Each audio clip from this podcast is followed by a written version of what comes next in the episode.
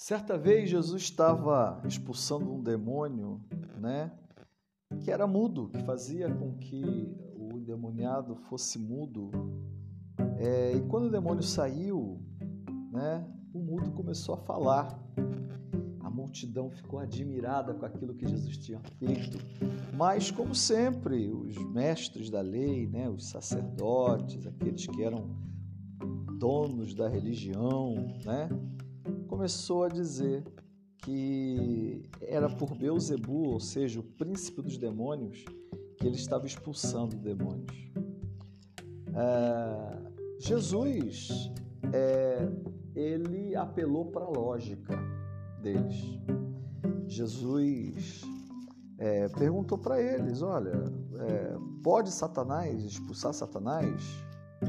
E ele vai e afirmou assim que todo reino dividido contra si mesmo será arruinado e uma casa dividida contra si mesma cairá.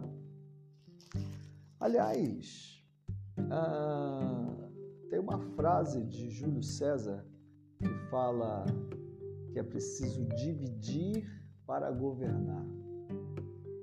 E de fato, é, é muito mais fácil você quebrar um palito que você quebrar dez palitos de uma vez.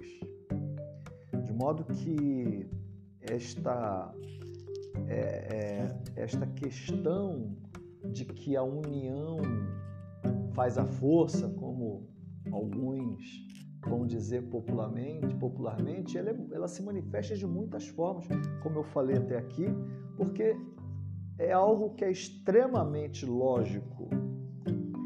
A Bíblia vai dizer, inclusive, lá em Tiago, que é, uma pessoa que tem mente dividida não recebe nada de Deus porque é instável.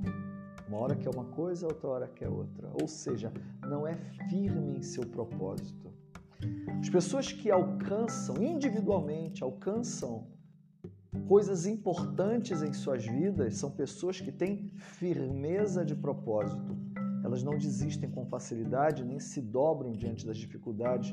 Podem desviar estrategicamente, recuar estrategicamente, mas elas sabem onde elas querem chegar e, portanto, elas se mantêm no rumo e continuam no caminho que elas precisam fazer.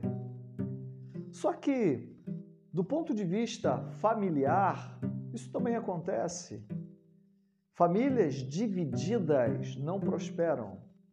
Casais divididos não prosperam. E quando eu digo prosperidade, eu estou falando prosperidade no sentido amplo.